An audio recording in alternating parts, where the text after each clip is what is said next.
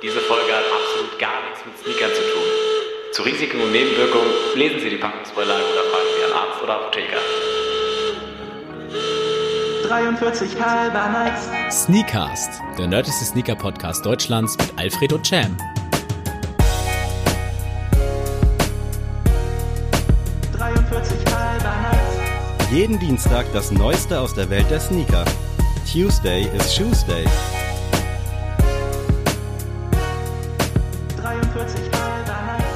Hallo und herzlich willkommen zu einer zuvor aufgezeichneten Folge. Heute ist nämlich wieder Off-Topic-Zeit mit Alfred und Cham.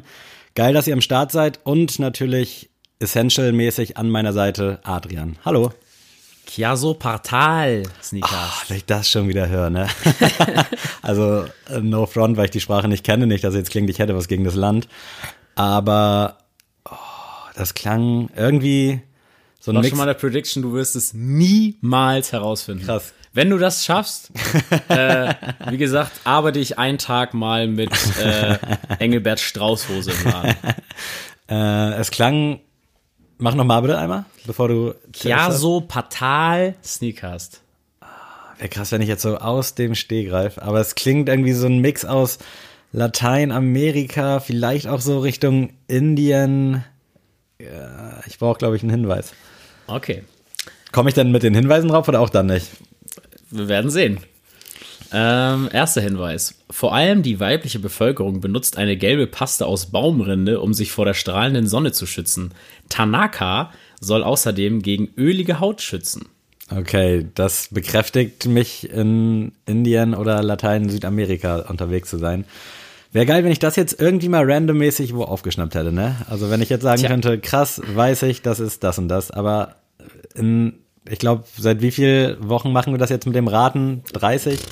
Ja, schon, ich glaube. 30, 40 Wochen, nicht einmal so, bam, das ist es so. Also nach so einem Doch, Hinweis. Luxemburg hast du schon Ja, aber nach so einem nach so einem Hinweis, wo ich wo es so unklar war, weißt du, Luxemburg war ja noch kannst du drauf kommen, aber wenn du jetzt halt Bhutan oder sowas hast, wenn Ja. du dann so hörst, die schmieren sich mit Baumrinde ein und dann sage ich, ah, das ist das und das, ey, das das ist mein Goal für 2021. Vielleicht ist noch ein zweiter Effekt für dich ganz gut. ja, ich bitte drum.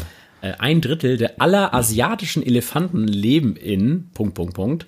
Davon sind etwa 5000 wild lebende Elefanten in Dschungel, unbewohnten Regionen und circa 4000 domestiziert. Habe ich das jetzt richtig verstanden, dass wir dann in Asien unterwegs sind sind? in Asien also unterwegs. sonst wäre das ein sehr logistischer Struggle, die Elefanten nach Lateinamerika zu verfrachten. Ja, aber ich habe es bewusst gewählt, damit du schon mal ein bisschen Eingrenzung hast. da. Aber ich war ja nicht so falsch unterwegs mit Indien.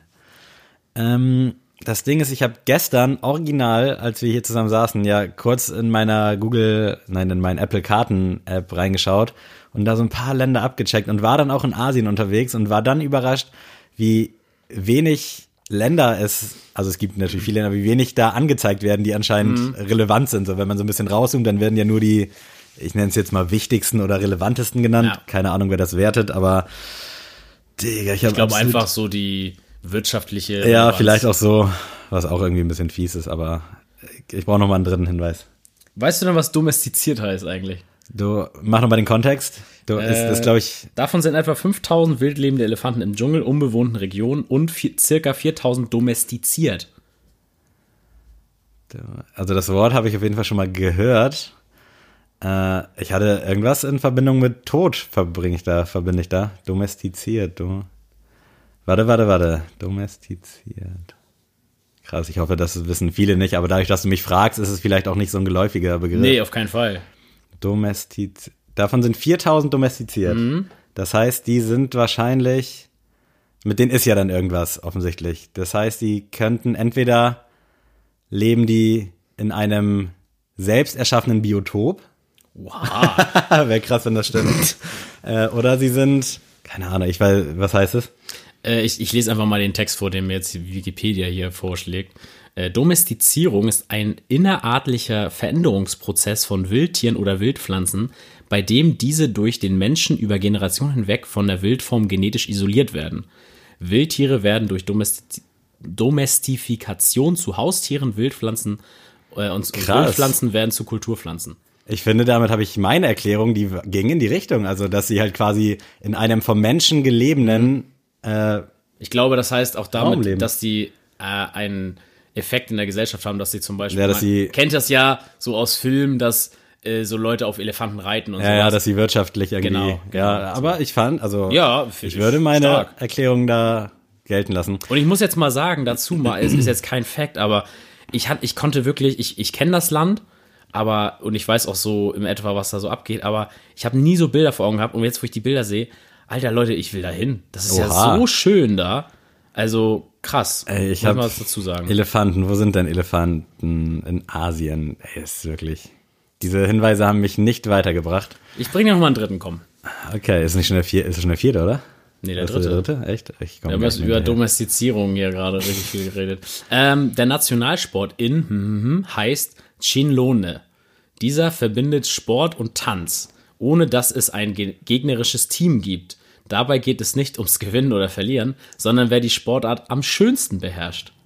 Okay, ich weiß nicht, was ich davon halten soll, äh, aber vielleicht in unserer Gesellschaft ein guter Ansatz. Ähm, ja, keine Ahnung, ich stehe völlig auf dem Schlauch. Ich weiß auch, in Asien bin ich jetzt nicht so bewandt, deswegen gerade so diese, ist Bhutan auch Asien, ja, ne? Mhm. Da, so, da auf der Ecke, da gibt's ja so ein, zwei Ländereien. Ich habe wirklich gar keine Ahnung. Gerade weil du jetzt auch dadurch, dass du sagst, du kommst nie drauf, ich kenne Ja, das Land gar ja, nicht. nein. Ich- das setzt mich hier so enormen Druck aus. Also ich werde das mal auflüften. Ah, warte, hast du einen Reim? Komm schon, gib mir den Reim. er kann auch schlecht sein. Ein Promi hast du ja wahrscheinlich nicht dabei. Aber wenn du es einfach so droppst, dann fühle ich mich immer richtig schlecht. K. K? Ja. K ist der Reim oder der Anfangsbuchstabe? K ist der Reim, also ein Auto, K. Ach so, K. Ah, Das ist wahrscheinlich eine Stadt. Ist Myanmar oder wie das heißt? Ist eine Stadt? Das, nee, ist auch. Ist ein Land? Ja, aber das Aber äh, ist es nicht. K. Aber es ist gar nicht so schlecht vom rein vom Wort laut.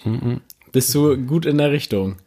Ich weiß nicht. Heißt das überhaupt Myanmar oder Myanmar? Oder Myanmar. Ja, das ist es. nicht. Das ist, ja, das ist es.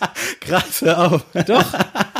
Heftig. Okay. Also Myanmar, um das mal geografisch einzuordnen, Freunde. Das war jetzt nur Glück übrigens. Das ist äh, quasi in der Mitte von, also jetzt ganz grob gesagt, Nepal, Thailand und so. Da in der Mitte irgendwo, da ist Myanmar.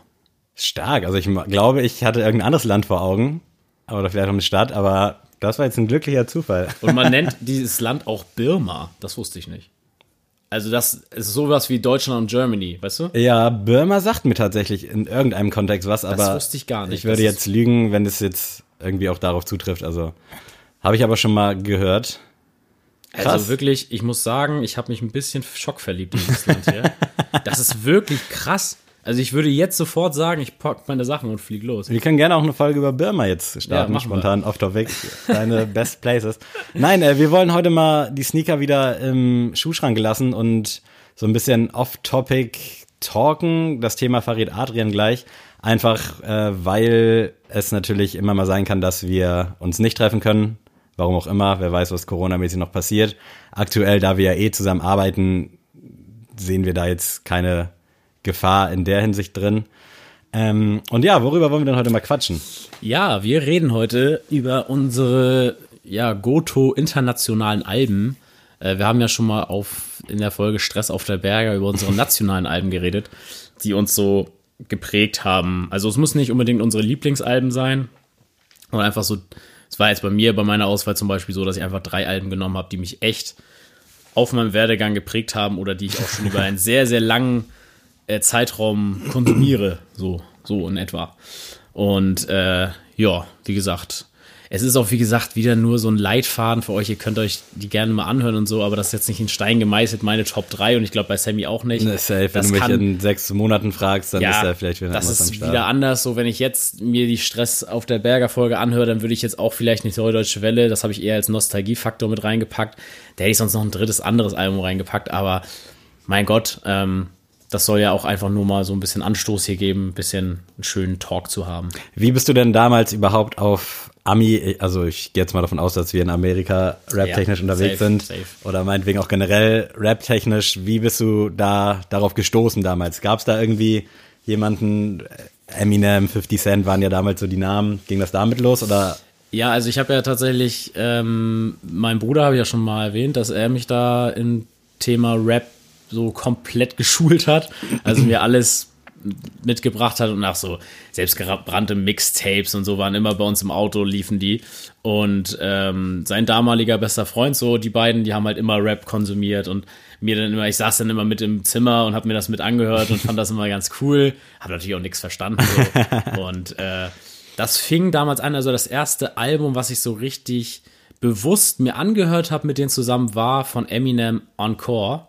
Mhm. Äh, das war so, klar gab es davor schon Singles und du dich gefeiert hab, aber das war so das erste Album als physische CD in der Hand, wo ich gesagt habe, das ist mega, das fühle ich. Und äh, das hat auch seitdem ist es mein Lieblingsalbum von Eminem und äh, ist jetzt kein Pick von mir jetzt von den dreien, aber äh, ist haarscharf daran vorbei.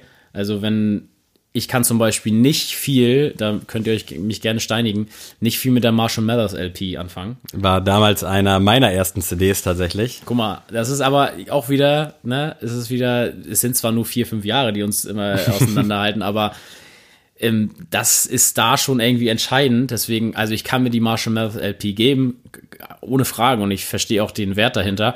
Aber für mich persönlich ist es nicht das beste Eminem-Album. Das also, sehe ich aber auch so. Also ich habe auch den Hype um MMLP 2 nicht so verstanden. Natürlich war es krass. Oh, echt nicht? Habe ich heute gehört beim Joggen echt? tatsächlich. Ja. Also der erste Teil war krass, aber so der zweite, ich habe da jetzt nicht so drauf hingefiebert. Ich fand es gut, aber irgendwie, weiß ich nicht. Ich glaube, das hätte auch nicht Not getan. Hätte er vielleicht lieber einen anderen Titel wählen können. Ja, ich fand, also ich habe auch erst gedacht, ob er sich damit einen Gefallen tut, das, das so zu nennen, weil damit ja schon riesen Erwartungen kommen. Ja, deswegen, also äh, wie gesagt, es ist ein gutes Album, ja, ich feiere das ja. auch, aber. Also es, wie gesagt, hat er sich vielleicht das selber ein bisschen zu schwer gemacht.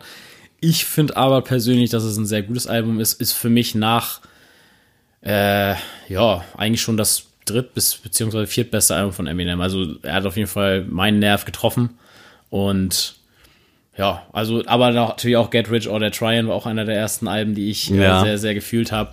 Ähm, das ist auch so ein ikonisches Cover, so dieses rote mit diesem angeschossenen Style von 50 Miniman und wie, wie die alle heißen auf dem Album. Echt krass. Aber ja, das waren so die ersten beiden. Ich habe natürlich gar nichts verstanden. So. Das ging, glaube ich, jedem. Ja. So. und das waren aber auch tatsächlich so die einzigen beiden, die ich gefeiert habe. Also ich habe tatsächlich nie Jay-Z verstanden. Also, Echt nicht? Nee, ich, hm. für mich war Jay-Z noch nie äh, Musik, die ich konsumiere persönlich. Ähm, auch da wieder, ich respektiere seine Musik und das ist auch alles schön und gut. Ich höre mir aber niemals zu Hause ein Jay-Z-Album an. Einfach so. Kann ich irgendwie mit, also kann ich nachvollziehen. Finde ich, ist auch irgendwie so ein bisschen outstanding so in der Riege. Also irgendwie, hatte der, finde ich, auch für mich nicht so diesen Impact wie jetzt beispielsweise Eminem oder 50 Cent, gerade mhm. damals als, was weiß ich, wie vieljähriger, 10, 11, 12, keine Ahnung. Und da ist Jay-Z immer so ein bisschen nebenbei gelaufen, den hatte man mal auf dem einen oder anderen Song so als Feature mit drauf. Ja, genau. Aber ich hatte tatsächlich damals auch nie direkt halt irgendwie ein Album von ihm irgendwie auf CD oder sonst wo. Also das kam erst retrospektiv, heißt es, glaube ich, mhm. äh, in den letzten fünf, sechs Jahren oder so, wo ich auch vermehrt dann auf internationalen Rap hängen geblieben bin. Aber. Ja, es war bei mir aber auch so, ich habe am Anfang tatsächlich auch viel mehr Deutschrap gehört, weil es, ich habe einfach den Song verstanden, den Text. Mhm. Und das hat mich einfach mehr gecatcht, so als so ein Ami-Style. Deswegen war ich ganz lange, ich würde sagen, habe so mit zehn vielleicht angefangen, Rap zu hören. Ich glaube, bis ich 14 war oder so, war echt Deutschrap deutlich, deutlich mehr als Ami-Rap bei mir. Also ich würde schon sagen, so 80, 20 mhm. oder so, das Verhältnis. Und dann hat sich das so ein bisschen geändert. Dann habe ich auch angefangen, NBA zu gucken und so. Dann hat man die Sprache immer mehr verstanden. Und dann wurde irgendwie auch der Style für mich bei Ami-Rap cooler. Also dann war ja gerade so diese Deutsch-Rap-Geschichte immer noch in dieser 90 BPM-Schiene gefangen. ähm, so, und also ich habe nichts gegen 90 BPM, aber es war halt wirklich jeder Künstler hat damit gerappt und keiner hatte irgendwie ein bisschen was anderes gebracht. Und im Ami-Rap ist es ja, du hörst ja am Style schon, wo der herkommt. Mhm. Und das fand ich richtig nice. Also deswegen, äh, das habe ich sehr gefühlt und dann habe ich auch tatsächlich alles nachgeholt, was ich verpasst habe. Also zum Beispiel Nas, die ganzen Alben feiere ich bis heute. Also Illmatic für mich objektiv gesehen sogar das beste Rap-Album aller Zeiten. Also wenn man einfach Nicht für mich selbst, Ja, aber ich ich, glaube, vom Impact und von ähm, dem ganzen Gesamtprojekt kannst du dir das in 100 Jahren anhören und ich glaube, dass dann immer noch die Leute sagen werden, dass es ein richtig gutes Rap-Album ist. Und deswegen ist für mich Nas Illmatic das beste Rap-Album aller Zeiten. Äh, Habe ich auch tatsächlich zu Hause auf CD, auch wie It Was Written und Stillmatic und so, also fühle ich alles. Auch wenn das natürlich wieder ein ganz anderer Style ist, Ja, das stimmt. den man heutzutage gar nicht mehr äh, so geht. Also ich Aber, feiere das tatsächlich ab und zu mal anzuhauen, aber ich könnte jetzt auch nicht eine Woche durchpumpen. Also Ja, ich habe manchmal so Phasen tatsächlich. Aber ich finde, ich habe das manchmal, wenn ich so Künstler höre, die darauf so ein bisschen anspielen. Zum Beispiel, ich finde so dieses äh, Nas, diesen Nas-Vibe hat zum Beispiel Joey Badass ganz krass. Ähm, wenn ich Joey Badass höre, dann dann kriegt man so ein bisschen Bock, ne? dann habe ich Bock, so Ja. auf Nas zu hören. So. Und dann höre ich auch mal ein Album beim Pumpen. Aber ja, ich verstehe schon. Also ich brauche dann auch manchmal nach vier, fünf Songs im Album muss ich kurz mal irgendwie was Freshes, Neues hören und dann kann ich wieder weiterhören. Und ja. Also bei mir war es auch so, dass ich wirklich bis in, ja, bis ich 20 oder meinetwegen 22, 23 war, wirklich eigentlich nur Deutschrap gehört habe. Da auch so 80, 20 würde ich sagen. Ich habe alles so mitbekommen, habe mir auch alles angehört, wenn es möglich war. Also gerade als ich halt noch klein war, gab es halt nur CDs, so komisch das jetzt auch klingt. Und da war ich dann froh, wenn meine Mama mir dann vielleicht mal ein Eminem-Album oder 50 Cent äh, mitgebracht hat, habe ich alles irgendwo zu Hause noch rumliegen. Äh, aber dann irgendwann kam so der, ja, der Drehpunkt, wo es sich dann so ein bisschen auf, ich würde aktuell sagen, so 60-40 ist es jetzt gerade aufgeteilt. Äh, Aber 60 schon Deutschrap. 60, Deu- ja genau. Also ich bin mit dem Herzen immer im Deutschrap, also auch vermehrt. Und aktuell, also um jetzt kurz was wegzugreifen, finde ich auch, ist es ein bisschen viel, weil gefühlt kommt jede Woche irgendein Mixtape mit 30 Songs raus von irgendeinem Baby, Atzen oder sonst was. ja. Und ich komme da einfach auch nicht hinterher. Und deswegen finde ich es da auch schwer, dann irgendwie einen Zugriff für die Songs zu kriegen, wenn sie halt nicht in Playlisten sind. Das habe ich beim Deutschrap Gott sei Dank nicht. Da kommt zwar auch echt viel raus, aber da filter ich direkt schon ein bisschen was raus. Und gerade äh, in Amerika sind ja in den letzten Jahren viele Leute in kurzer Zeit echt krass Fame geworden, was man im Deutschrap vielleicht auch ein, zwei Mal hat, aber No Front, Son Mero oder Cerro El Mero. Ja, kann ich gar nicht mehr. Da bin ich halt völlig raus und irgendwie ist die Hitdichte da in Amerika bei neuen Künstlern schon größer. Jetzt weiß ich gar nicht, wo ich hin wollte mit meinem Talk. Ach ja, genau. Und äh, auch sehr durch Daniel, mein ehemaliger Mitbewohner, liebe Grüße, äh, der ist dann durch mich, glaube ich, so ein bisschen mehr auf Deutschrap gekommen, aber hat dann auch schnell den Twist zu Ami-Rap gefunden und habe dann durch ihn auch durchaus viel, viel mitgenommen. Natürlich auch immer durch die ganze Fashion- und Sneaker-Kultur irgendwie darauf gekommen. Also es war, wie gesagt, immer beiläufig am Start. Aktuell ist es aber dann durchaus 60-40, womit ich auch zufrieden bin. Und ganz großen Impact hatte bei mir damals halt auch Kings Connection Buxtehude, also dieser Klamotten-Hip-Hop-Laden, Ja. wo halt immer sowas lief. Wahrscheinlich auch Sachen, die komplett Untergrund waren, die es heutzutage gar nicht mehr gibt oder keiner mehr kennt.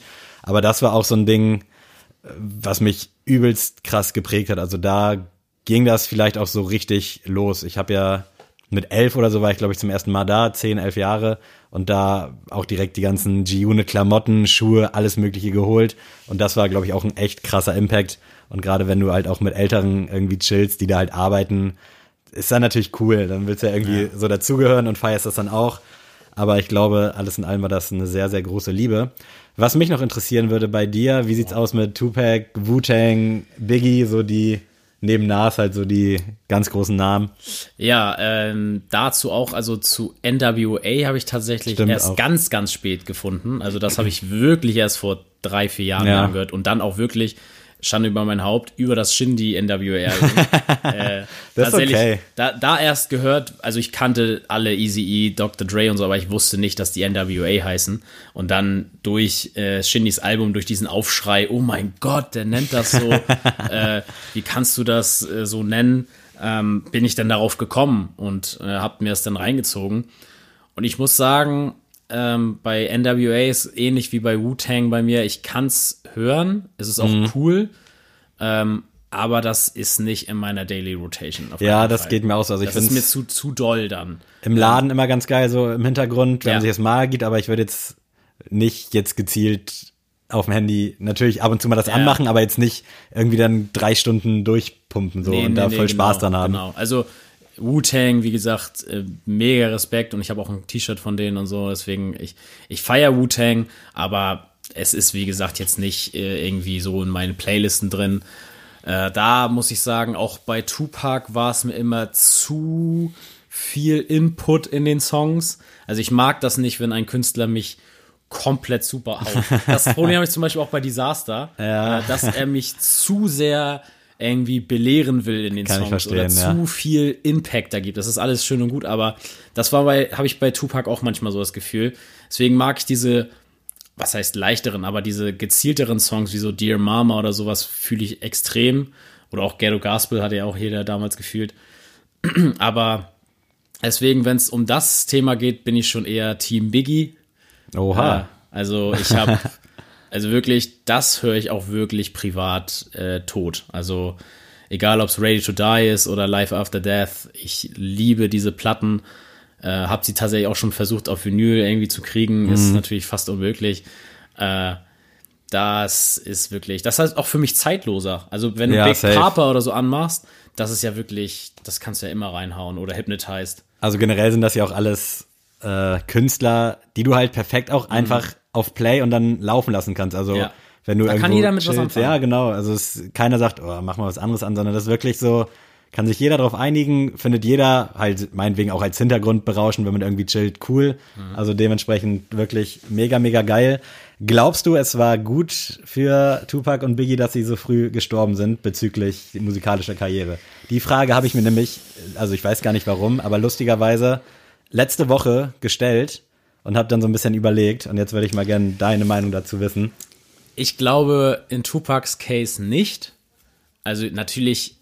Es ist natürlich nie gut, wenn im, irgendwer ja, stirbt. Im, im also tragischen Sinne äh, profitiert ja jeder Name davon. Also der Künstler natürlich nicht, aber der Name oder die Kunstfigur, sag ich mal, profitiert davon.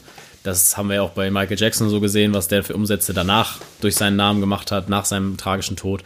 Ähm, aber ich glaube, bei Tupac, der wäre auch jetzt in diesem, ich sage jetzt mal, in diesem GOAT-Szenario, Greatest of All Time, wäre er so oder so gewesen, weil einfach dieses ganze politische Engagement, was er hatte, die ganzen Songs, der war ja einfach viel mehr als nur ein Rapper, so, ne? Deswegen, da kann man ihm gar nicht so gerecht werden. Der hat ja Filme gemacht, auch Skripte geschrieben und sonst das. Äh, deswegen, ich glaube, von ihm hätte es auch viele andere Projekte gegeben, hätte er noch weiter gelebt.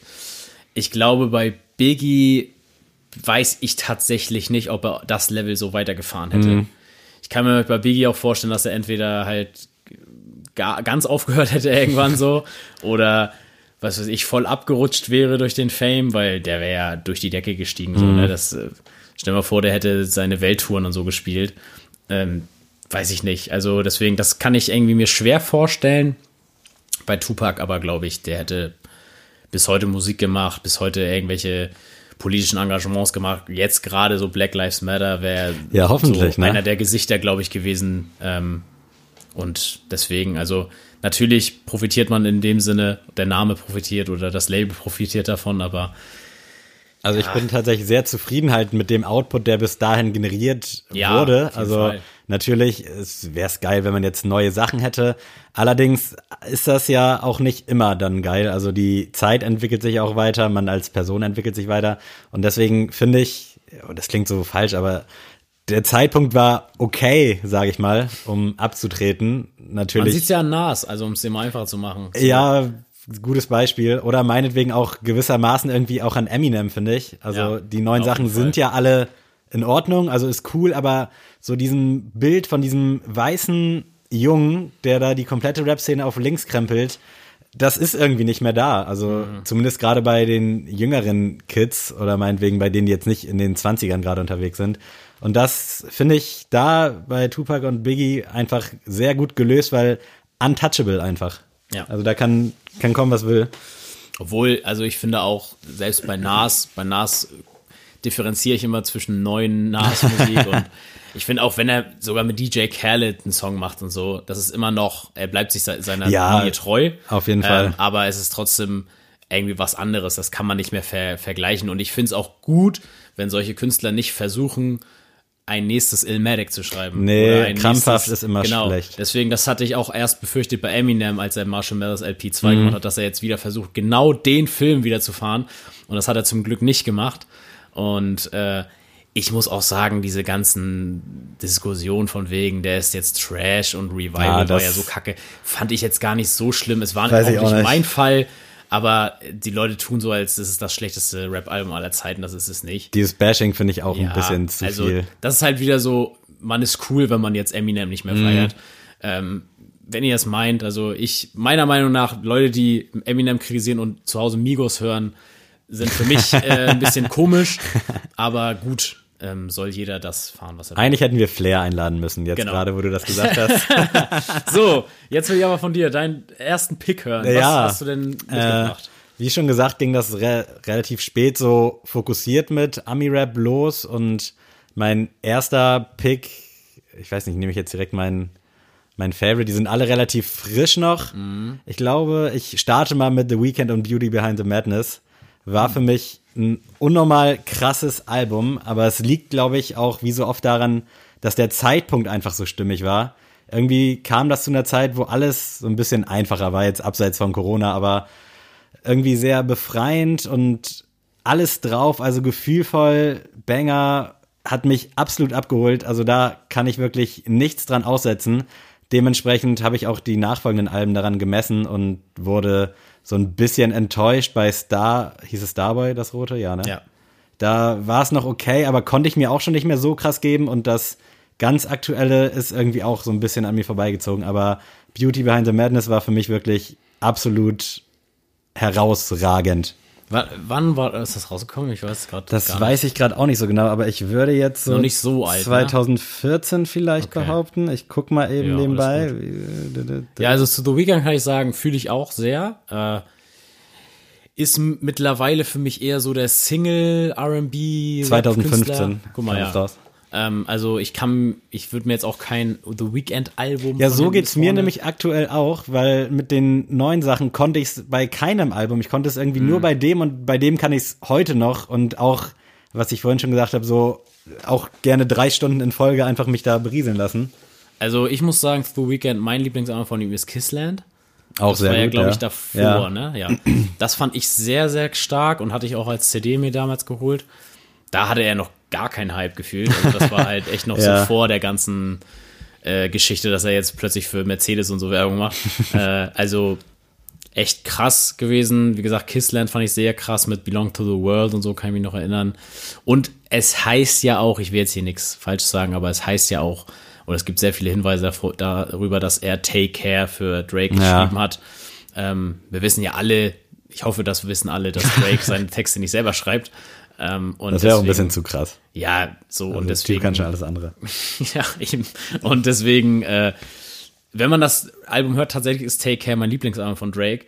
Und ähm, Kann ich aber mit harmonisieren. ja, das, das schreibe ich auch immer dann The Weeknd, sag ich mal, ein bisschen mit zu, weil das hört man einfach. Ja, finde ich aber auch. Dass, dass, es, dass es nicht von ihm kommt, sondern dass es halt echt krass inspiriert von so ein bisschen RB-Touch und so ist. Und deswegen. Was ja auch völlig Banane Ja, ist. Also ist das für mega. dich wichtig, Ja, so wer die Texte schreibt? Also natürlich irgendwo. Ja. Ich finde, wenn man offen damit umgeht, ist doch in Ordnung. Da gibt's jetzt auch gerade im Deutschrap mit Shirin David da diese Oh, Debatte. ey, das, das, das Fass willst du nicht aufmachen, oder?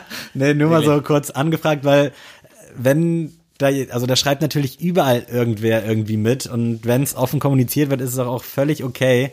Und ich finde, es zerstört dann auch einfach keine große Illusion. Also, dass ihr auch bei TV-Shows, Jo- Joko und Klaas mäßig, die haben da auch ein Team von 100 Leuten hinter sich, die sich die ganze Scheiße ausdenken. Und irgendwie ist doch auch nicht schlimm. Also, Ja, also ich muss sagen, zum Shirin David-Thema muss ich erstmal sagen, ich finde es völlig in Ordnung, wenn, alle, äh, wenn die Ghostwriter hat. Da gibt's ja auch zum Beispiel Bossa schreibt ja auch für sie und so. Völlig in Ordnung, auch bei Katja und so, das weiß man ja, dass die das nicht selber schreiben. so. Die sind ja nicht vergleichbar mit einer Juju oder mit einer Nura oder mit einer Elif oder so. Aber was mich beim Thema Shirin David mega gestört hat, war diese Babsi Bars Geschichte. Ey, sorry, du darfst alles dir ghostwriten lassen, aber Bars, also wenn du einfach Bars drücken willst, müssen die von dir kommen. Ja. Du kannst nicht mit irgendjemandem, du kannst nicht so tun in ihrem Video, wie sie da in ihrem äh, in ihrem Studio steht und dann da so tut, als würde sie freestylen, wo ich so dachte, also das ist krass, weil das kaufen ihr ja jetzt so 13, 14-Jährige ab, dass die das jetzt gerappt hat. Und das ist ja auch ein guter Text und auch ein krasser Beat und so. Aber ey, es gehört mehr dazu. Ich kann auch, äh, sag ich mal, ganz passabel rappen. Wenn jetzt ein krasser Typ Ja, jetzt den, den Text schreibt, ja gut, ich habe Taktgefühl, ich habe auch ein bisschen Flow, ja gut, dann mache ich das auch wie Shirin David. Wenn du mir einen Tag lang das durchgehst und da zwei, drei Rapper rumstehen und sagen, ja nee, das musst du noch mal darauf betonen, darauf betonen, dann hau ich dir den auch raus. Das habe ich, äh, lustig, dass du ansprichst, auch mal drüber nachgedacht. Beispielsweise, als jetzt Farid und Kolle oder meinetwegen 187 vor drei, vier Jahren den Hype hatten, ob man da einfach so äh, trojanisches Pferdmäßig jemanden wie dich hätte groß machen können, ohne dass du je was released, weißt du? Also, so, dass du, dass ja. meinetwegen wird angekündigt so, Ja. yo, bald kommt dein Album und dann einfach so ein Hype kreieren, ohne dass du jemals Output Ich glaub schon, hast. Aber safe. glaube ich nämlich auch. Safe. Und so einen Gedanken finde ich eigentlich ganz geil.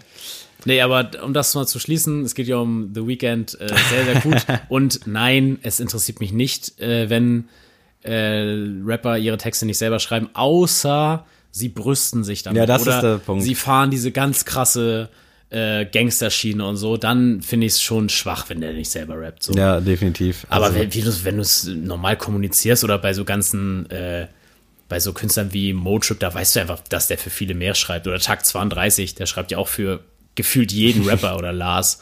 So deswegen, ähm, ja, diese Illusion, die müsste langsam mal bei jedem geplatzt sein. Das denke ich auch. Also abschließend für mich auf jeden Fall eines der besten Alben der letzten Jahre und auch für mich das Outstanding The Weekend Album. Ich glaube, wie gesagt, es liegt auch ein bisschen romantisierend an dem Zeitpunkt, dass man da halt so ein bisschen mehr was gefühlt hat. Heutzutage ist alles ein bisschen schnelllebiger und man kann ja irgendwie gar nicht mehr auf so ein Album richtig hinfiebern, aber das war damals wirklich, wirklich, wirklich großartig. Was hast du denn mitgebracht? Äh, das erste Album, was ich mitgebracht habe, ist auch tatsächlich eins der ersten Alben, die so mich in diese New School Schiene gebracht haben. Und das war von Kendrick Lamar, Good, Oh äh, ja. Good Kid, Mad City. Äh, Knapp bei mir auch gescheitert. Also Wahnsinnsalbum. Äh, ich kann mich noch echt daran entsinnen, wie ich mir das Album gekauft habe, denn äh, es war so, mein, mein Bruder und ich, ich und mein Vater sind, äh, wollten meine Oma besuchen und meine Oma hat in der Nähe vom Mediamarkt gewohnt. Und dann waren wir vorher noch kurz beim Mediamarkt. Und dann, äh, ich war halt damals so in dem Film, ich will immer neue Musik und sowas haben und hören. Und ich wollte halt irgendwas kaufen an dem Tag. Und dann stand da halt so das eine Good Kid, Mad City Album von Kendrick Lamar, also nur eine CD und den Rest kannte ich halt, aber da, den Künstler kannte ich erstmal nicht. Und dann irgendwie hat das Artwork mich so begeistert und so, dann habe ich einfach gedacht, gut, habe ich geguckt auf, dem, auf den Tracklist, dass Drake gefeatured ist und so und dachte ich so, okay, das muss ja, muss ja eigentlich gut sein dann. Hab's mir gekauft und direkt bei meiner Oma äh, im Tape Deck so reingehauen und äh, mir angehört. Und ich war direkt geflasht, also von vorne bis hin, weil ich sowas in der Art noch nie gehört habe. Äh, und ich fand es auch einfach krass, da war es ja schon anfangs, dass man das auch verstanden hat, was er da gerappt hat, dass das Album ja ein, eine Geschichte erzählt von vorne bis hinten, aber du kannst dir auch einzelne Songs einzeln anhören und sie machen Sinn. Und das finde ich halt krass. Also Swimming Pools zum Beispiel ist ja so ein Banger gewesen aus dem Album oder Bitch Don't Kill My Vibe, kennt ja auch jeder. Äh, aber wenn du es dir einfach komplett von vorne bis hinten durch äh, ist es wie so ein Kinofilm quasi, der einmal so sein ganzes Leben da beschreibt in Compton. Und ja, Ende vom Lied. Ich habe jetzt tatsächlich den Schriftzug auf meinem Arm tätowiert. Also es war, hat mich wohl ein bisschen geprägt, das Album. Äh, ja, sehr, sehr, sehr krass. Also ich bin auch Riesenfan, hatte auch das Glück, einmal halt auf einem Konzert zu sein, was auch unfassbar nice war. Also der Typ ist einfach wie ein Gott stand er da in seinem weißen Gewand und ich dachte so, Alter, das muss irgendwo der Himmel sein. Und ja, ich könnte jetzt, glaube ich, jedes Kendrick Lamar Album aufzählen, wobei ich Dame nicht so gut fand. Äh, Das war Ja, ja. das ja. war aber auch den Werken zuvor geschuldet, finde ich. Also es war nicht schlecht, war auch äußerst gut, aber so äh, Good Kid, Mad City, äh, unfassbar nice, kann ich mir How to immer Pimp a Butterfly war auch krass. auch kann ich mir immer geben. Manchmal ist mir das auch ein bisschen zu sehr diese Erzählschiene. Ja, das stimmt, das aber irgendwie finde ich es cool, weil ich diesen Typen auch einfach so unfassbar Mhm. sympathisch und auch irgendwo nahbar finde, auch wenn er wahrscheinlich übelst unnahbar ist. Aber irgendwie kann ich habe ich das Gefühl, das ist ein guter Kumpel, der mir da was erzählt, so komisch das jetzt auch klingt. Safe. Und fühle ich absolut, also wirklich dicke, dicke Props an Ist dich. ja auch, also er hat ja auch sehr, sehr thematische Songs. Ja. So, ähm, das kann ich mir jetzt auch nicht immer geben. Also so Songs wie The Blacker the Berry oder so ist natürlich mega heftig, aber das kann ich mir auch, das ist so schwere Kost, Mhm. dass du dir das nicht immer geben kannst. Was ich bei Kendrick immer sehr erfrischend finde bei solchen Songs, ist, dass er auch sehr viel mit Stimmwechsel arbeitet. Und das, finde ich, macht es dann auch immer interessanter, weil wenn du so einen monotonen Song über fünf, sechs Minuten hast über ein Thema, habe ich auch mal das Ding, dass ich dann einfach abschalte mit dem Kopf. Und das habe ich bei Kendrick halt weniger, weil er da sehr viel Abwechslung in die Stimme Ja, das reinbringt. stimmt. Also es das ist nicht so, krass. Ne, ne, ne, ne, ne, ne, ne, ne, ne würde Flizzy jetzt machen, sondern es ist irgendwie abwechslungsreich und man hat das Gefühl, man verpasst was, wenn man jetzt nicht hinhört. Ja. Also dadurch, dass er halt immer ein bisschen switcht. Sehr geil auf jeden Fall. Mein äh, zweiter Pick hängt hier auch an der Wand tatsächlich von Black Six Leg. Ich weiß bis heute nicht, wie man ihn richtig ausspricht. Black, glaube ich, ja. Ich glaube auch, zumindest nennt er sich auch selber so. East Atlanta Love Letter, ganz, uh, ganz oben. Ja.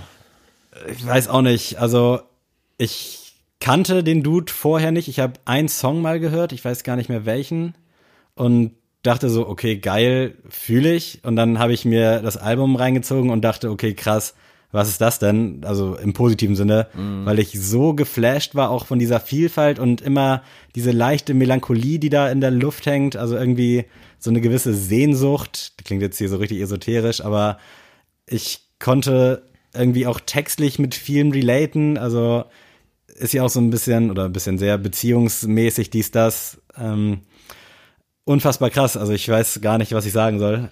Kann ich mir wirklich 24-7 geben. Auch wenn es mir gut geht, mag ich das.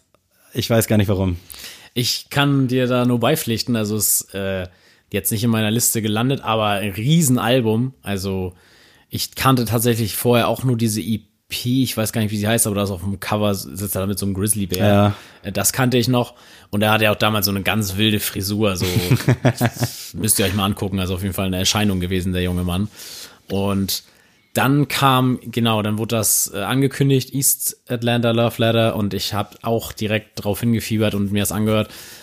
Und ich find's auch richtig krass. Also diese melancholische Schiene, die er da fährt, mega nice. Äh, kann man sich zu Hause auf jeden Fall sehr, sehr gut geben bei Kerzenschein. und ja, ist einfach Real Talk, was er da macht. Ja, Äh, das stimmt. mega gut. Und Also ich freue mich auf jeden Fall, wenn endlich mal wieder ein bisschen mehr Output kommt. Aber ich finde es auch gut, dass man geduldig sein muss. Also irgendwie, wenn jetzt alle drei Wochen oder jeden Monat was kommt, da finde ich auch nicht schlecht. Ich freue mich immer, wenn von irgendwem neue Musik kommt, aber irgendwie mag ich es mehr, wenn man wirklich auf was hinfiebern kann. ja. Was ist ja, denn dein zweiter? Äh, mein zweiter Pick ist äh, J. Cole 2014 Forest Hills Drive. Sehr schön. Äh, hab ich auch als Vinyl an meiner Wand hängen. Äh, sehr, sehr krass. Also J. Cole hab ich seit Born Sinner auf dem Schirm.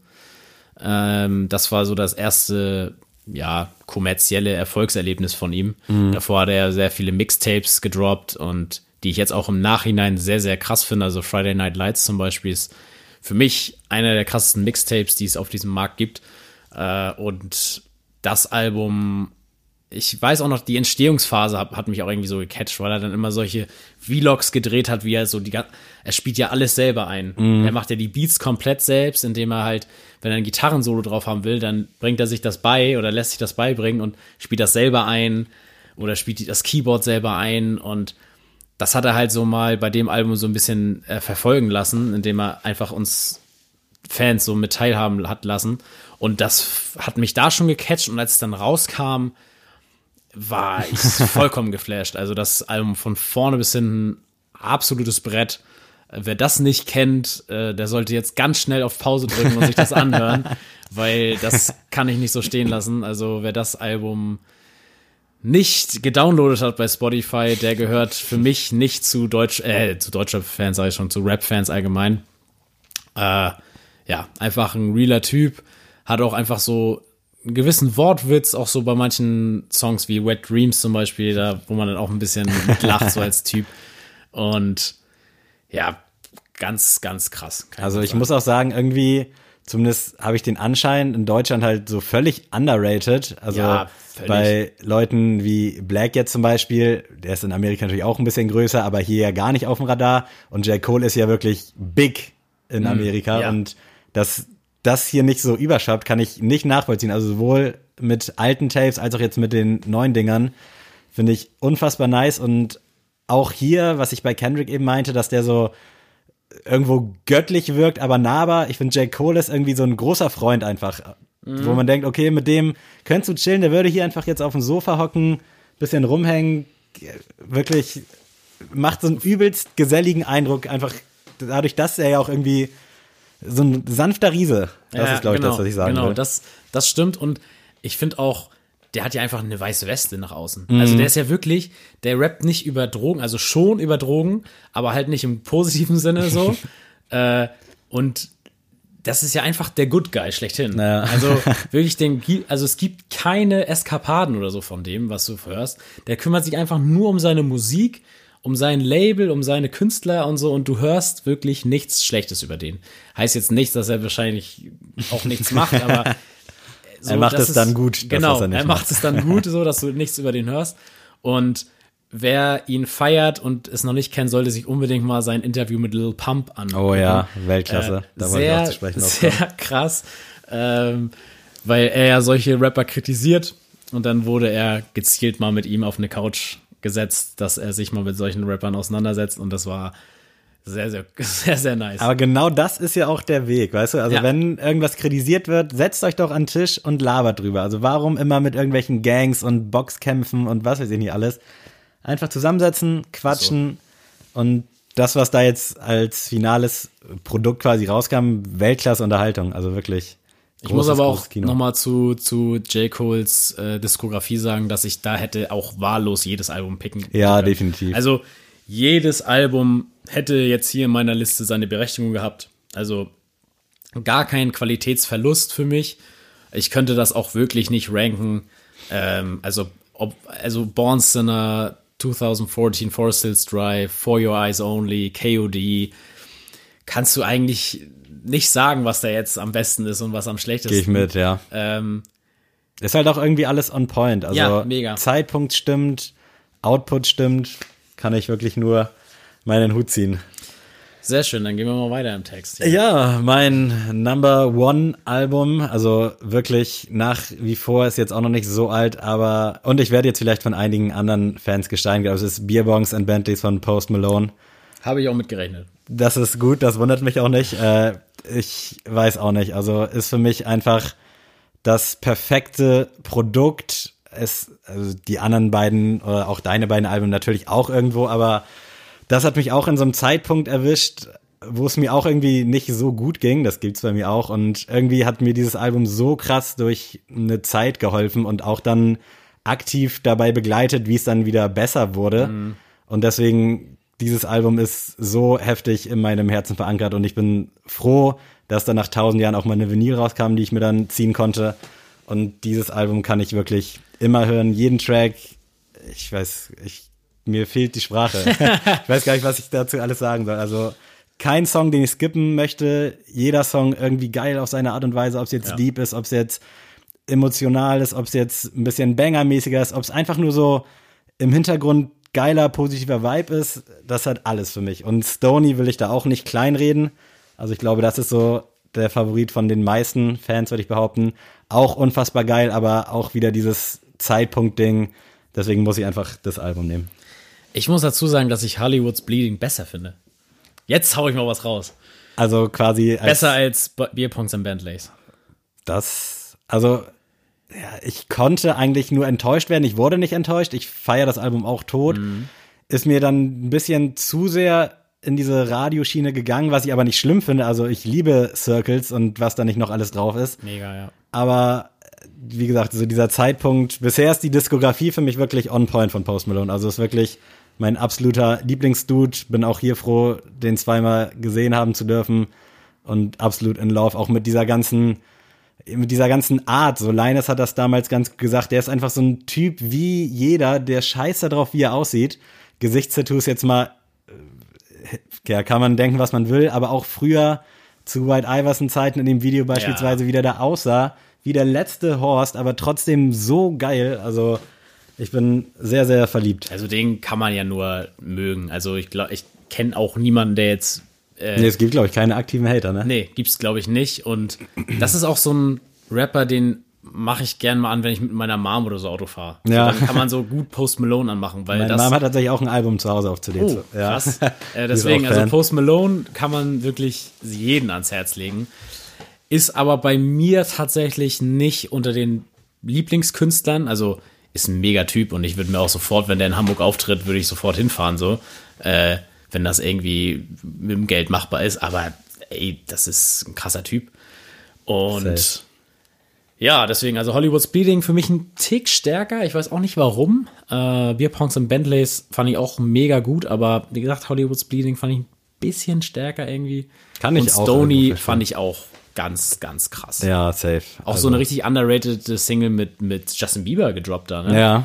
Also Déjà Vu heißt der. Äh, hört euch den mal an. Also kennen echt viele nicht. Das ist generell, finde ich, auch ein, wenn man es jetzt beim ersten Mal hört, gerade im Vergleich zu Beerbongs und Bentleys, ein schwieriger Vibe, finde ich so teilweise. Mhm. Also manche Songs finde ich anstrengend oder fand ich anstrengend beim ersten Hören, aber wenn man sich ein bisschen damit halt beschäftigt, spätestens beim zweiten oder dritten Mal hören, ist das alles wirklich pures Gold in meinen Augen.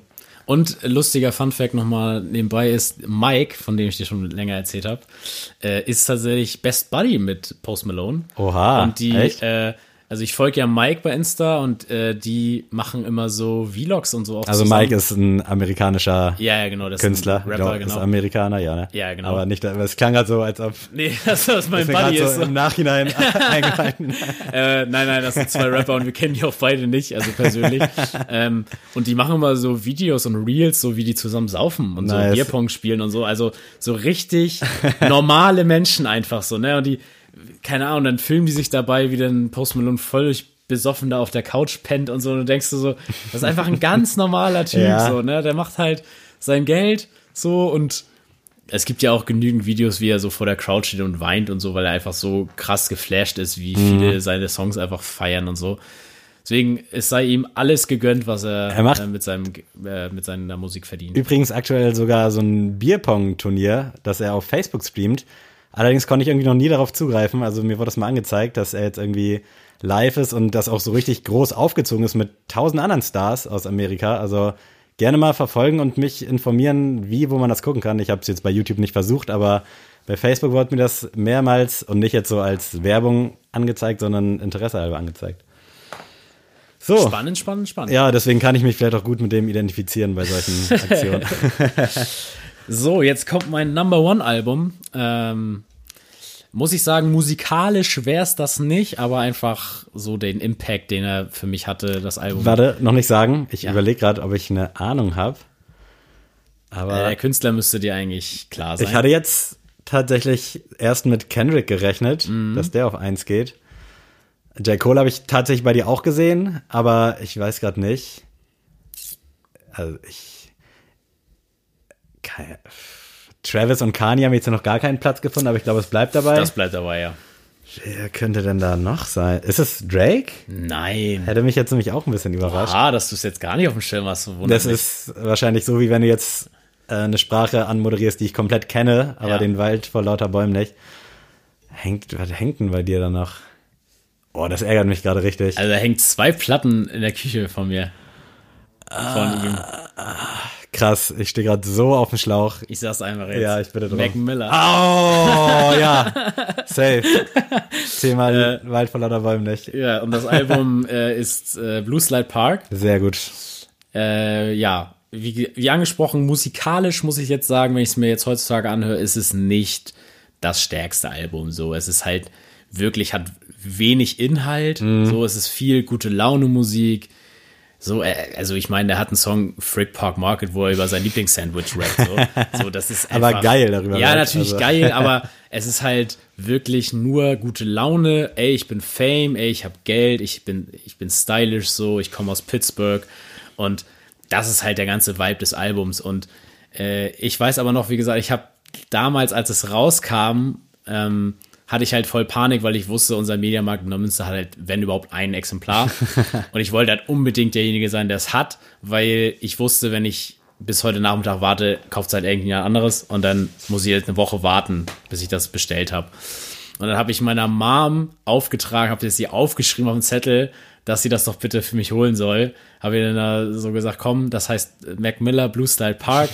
Geh mal hin, frag den Typen so, der weiß das denn, der holt das dann für dich raus. Und ist meine Mom echt ehrenvoll morgens um 10 nach zu Mediamarkt gefahren und hat mir das gekauft. Es war auch wirklich das einzige Exemplar, was sie hatten. Und äh, also ich war richtig selig, als ich das dann hatte. Und ja, also wie gesagt, ist für mich totaler Nostalgiefaktor, hat mich nach Kids war ja so so das Hoch von äh, Mac Miller auf Mixtapes Basis und dann kam sein erstes Solo-Album mit Blue Side Park und für mich bis heute so ja das Album, was mich so am meisten bei Ami Rap berührt hat und ich höre das wirklich alle, jede Woche irgendwie mal einen Song, auf jeden Fall in irgendeiner Playlist. Und will tatsächlich auch mal den Blue Slide Park, um den es da geht. Das ist so ein, so ein ja, wie soll man das sagen? Kein Freizeitpark, sondern eher so ein Riesenspielplatz, sage ich mal, wo es so ganz viele blaue Rutschen gibt. Deswegen heißt der Blue Slide Park. Und der wurde jetzt auch tatsächlich nach dem tragischen Tod von Mac Miller in Mac Miller Park umbenannt Ach, von der. Stadt. Also finde ich mega geile Finde ich Aktion. auf der einen Seite geil, auf der anderen Seite aber auch irgendwie nicht, weil Blue Slide Park ist ja, Ja, das gut. ist ja out, also der Name allein ja, schon, ja, aber trotzdem geil, ja, Ja, ich. also finde ich mega krass. Er wurde ja auch damals schon ausgezeichnet mit dem Schlüssel der Stadt und sowas. Also äh, der hat ganz Pittsburgh hat ihn gefeiert, den Typen. Und auch an seinem Todestag tatsächlich sind alle Fans haben sich im Blue Star Park vereint und saßen dann alle auf dem Boden und haben nur seine Musik gehört. So fand ich auch echt krasse Aktion Ja. so. Und deswegen Mac Miller ist für mich auf ewig mein Lieblingsrapper und äh, ja, hat dann tatsächlich musikalisch danach einen ganz anderen Weg eingeschlagen. Also dann kam ja auch nach Blue Slide Park erstmal ganz lange nichts. Und dann kam Watching Movies. Und ich muss sagen, da zu dem Zeitpunkt war ich echt enttäuscht, weil ich habe halt Ich auch. wieder sowas äh, Poppiges, wieder sowas gute Laune, so das kannst du zum Feiern und so hören äh, gedacht. Und dann kam das und ich habe halt was ganz anderes bekommen. So. Ich war, also kann ich auch vorwegnehmen, übelst enttäuscht für den Moment. Also das hat mich damals gar nicht gecatcht. Ich glaube, die einzigen Singles, die ich so geil fand, waren halt so Somebody Do Some und er hatte ein Feature mit Tyler the Creator, was ich mega gefeiert habe. Aber sonst war das mir alles zu sehr drückende Stimmung, Ja. zu sehr Melancholie. Aber ich glaube, das war einfach der Zeit geschuldet. Ich war da, wie alt war ich da? 15, 16, da habe ich das einfach nicht gefühlt in dem Moment. Ähm, jetzt tatsächlich ist es einer meiner Lieblingsalben von Mac Miller geworden, weil das musste erstmal mit der Zeit bei Ja. mir ankommen. Also jetzt verstehe ich ihn in dem Punkt halt, weil sowas, den Song zum Beispiel, auch einer meiner Lieblingssongs, Objects in the Mirror, habe ich damals einfach nicht verstanden. So, den habe ich, jetzt verstehe ich den Text, weil ich jetzt auch ein bisschen im Liebesleben so erfahren habe, aber das hast du halt mit 15, 16 nicht gecheckt. Da willst du halt sowas auch wirklich nicht hören. Ne? Nein, Ja, auf keinen Fall. aber ist ja geil, wenn man dann, also finde ich zumindest später noch Freude daran findet. Ja, also mega. passiert mir auch oft genug. Ich fand Blue Slide Park tatsächlich damals auch unfassbar nice, hab mir das äh, bei Release bei Amazon MP3 gekauft. Also das war früher so ein Ding bei mir. Mhm. Da gab es irgendwie freitags immer die neuen Alben für einen Fünfer, was natürlich völlig fair ist, muss natürlich technisch ein bisschen bewandt sein. Wir sprechen ja jetzt hier gerade von 2000 und wann kam das raus? 13, 13 12, ja, 13, 13, irgendwie so glaube ich. äh, ja, runtergeladen und dann tatsächlich auch in meiner Erinnerung, und das ist eine schöne Erinnerung, äh, sind wir Richtung Kroatien mit so einem Reisebus gefahren und da habe ich das Album nur die ganze Zeit gepumpt. Das ist einfach, ich verbinde so schöne Bilder damit und dementsprechend feiere ich das Album nach wie vor auch überkrass. War dann bei Watching Movies sehr, sehr enttäuscht. Äh, aber muss ich jetzt vielleicht dann nochmal wieder hören. Also, Ja, also tatsächlich, da hat mich dann Mac Miller auch so ein bisschen verloren. Also ich habe dann immer weiterhin seine ganze alte Musik gepumpt, aber ich habe halt wenig darauf geachtet, was er dann rausgebracht hat. Also bei Good AM war ich zum Beispiel ganz raus. Ich habe mir das nicht mal angehört so, äh, weil ich einfach gedacht habe, es ist wieder das Gleiche. Und das war auch, das muss ich sagen, bis heute habe ich keinen Zugang zu Good AM gefunden. Ähm, und danach hat er dann ja diese sehr, sehr musikalische Schiene gefahren. Also dann gab ja dieses mit diesem Larry Fisherman, sein alter Ego, was, wo er dann so Soul-Musik gemacht hat. Ähm, und dann kam ja die ganzen Sachen wie äh, The Divine Feminine und ja, dann nachher auch Swimming, Circles und ich finde echt krass interessant, was der für einen musikalischen Weg eingeschlagen Ja, hat. in Also so einer Zeit halt auch, in so einer Ja, also- kurzen Zeit. ich habe auch mal mir letztens erst seine ganzen alten Videos so reingezogen mit Best Day Ever und Nike Summer Feed und dann so gedacht, dass der Typ irgendwann mal so ein Album wie Circles schreibt, hätte er doch, das hätte er doch niemals gedacht so.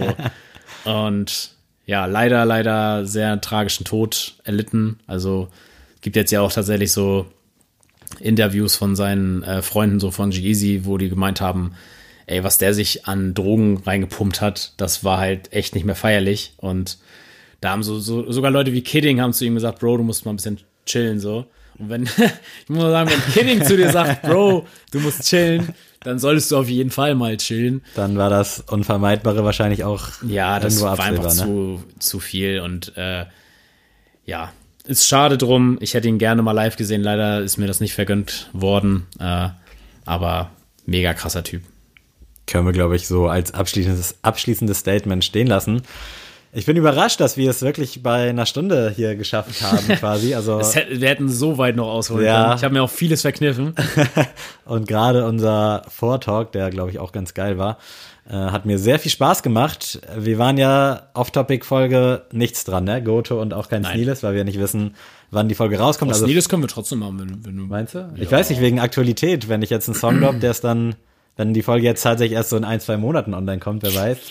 Deswegen, ich glaube nämlich beim letzten hatten wir Ja, auch okay, dann, dann lassen wir das so. Dann lassen wir das Ah nee, wir hatten letztes Mal von jedem ein Song von den drei Alben. Ach so, ja, war das, das. können wir auch gerne machen. Das Dann lass ich uns gut. doch das so ich am besten. Äh, ich würde dann schon mal einfach sagen, bei Good Kid, Mad City würde ich einfach Bitch und Kimmer Vibe reinhauen. Das ist einfach am einfachsten. Äh, ja, ich muss hier mal ganz kurz mir die Titel alle reinziehen.